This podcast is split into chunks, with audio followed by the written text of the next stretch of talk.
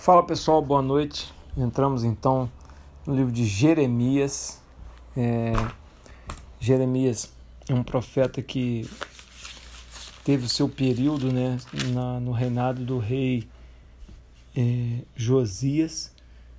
Né, e a gente vai ver um desafio muito grande aí para Neemias, para Jeremias, uma vez que o povo estava bastante disperso. E logo no início aqui, já no capítulo 1, a gente vê as circunstâncias do chamado de Deus, né, para Jeremias. No versículo 5, a gente vê que Deus criou Jeremias com um propósito. E ele diz lá no versículo 5: Antes que eu te formasse no ventre materno, eu te conheci. O versículo 6 é, mostra que, no versículo 7, que Deus tem o controle total da situação, a ponto de criar o profeta, a ponto de trazer o profeta, a ponto de arquitetar um plano para que a vida do profeta fosse uma bênção. Né? Versículo 8: Deus faz a promessa de bênção. Versículo 9: Deus dá a Jeremias uma unção espiritual. E versículo 10: Deus incumbiu Jeremias de um ministério muito difícil, que foi o de retomar o povo, de trazer o povo de volta.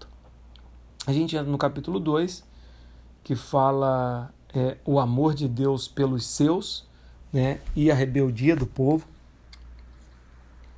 No versículo 7, a gente vê o seguinte: Eu vos introduzi na terra fértil, para que comesse do fruto e do seu bem. Mas depois de teres entrado nela, vós a contaminaste e da minha herança fizeste abominação. Ou seja, então a gente vê aqui nesse versículo 7 o tamanho da batalha de Jeremias. Né? E o plano de Deus de trazer um homem, de criar um homem com esse perfil para trazer o povo de volta. Né? E a gente vê nitidamente o que ele fala aqui, ó, que Deus trouxe o povo do Egito, Deus abençoou o povo. E quando o povo estava já em Canaã, o povo se desviou e acabou é, transformando aquilo que era bênção em abominação. E aí vem o capítulo 3, mais uma vez, fala sobre a clemência de Deus apesar da infidelidade do povo. E no capítulo 3, Jeremias faz um, uma análise ou uma metáfora em relação ao casamento. Né? Olha o versículo 1 que interessante.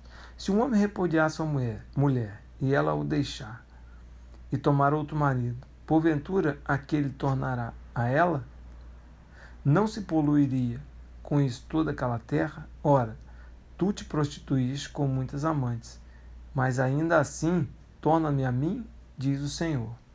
Ou seja, Deus está falando: olha, vocês, o povo, como o povo se prostituiu, como o povo me abandonou, como o povo é, me ultrajou, né? ou seja, é, acabou com a, minha, com a minha reputação, com o meu nome, mas ainda assim você volta a mim. E Deus é tão misericordioso que vejo que Jeremias fala no versículo 14: Convertei-vos, ó filhos rebeldes, diz o Senhor, porque eu sou o vosso esposo e vos tomei, um de cada cidade e dois de cada família, e vos levarei a Sião. Né? É, Dar-vos-ei pastores segundo o meu coração, que vos apacente com conhecimento e inteligência. Então você vê, né? Apesar do povo ter se prostituído, apesar do povo ter se rebelado, apesar do povo ter é, se afastado dos desígnios, Deus está pronto a resgatar o povo, a trazer o povo de volta, a retomar né, a sua aliança com o povo. Que eu e você a gente possa perceber é, nos momentos que a gente está agindo como povo, como um grupo desgarrado que não observa as leis do Senhor, que está longe do Senhor. Né? E a gente possa saber que Deus está sempre de braços abertos a nos receber de volta. E que a gente possa ser mais fiel a esse relacionamento, uma vez que Deus sempre é fiel conosco. Amém.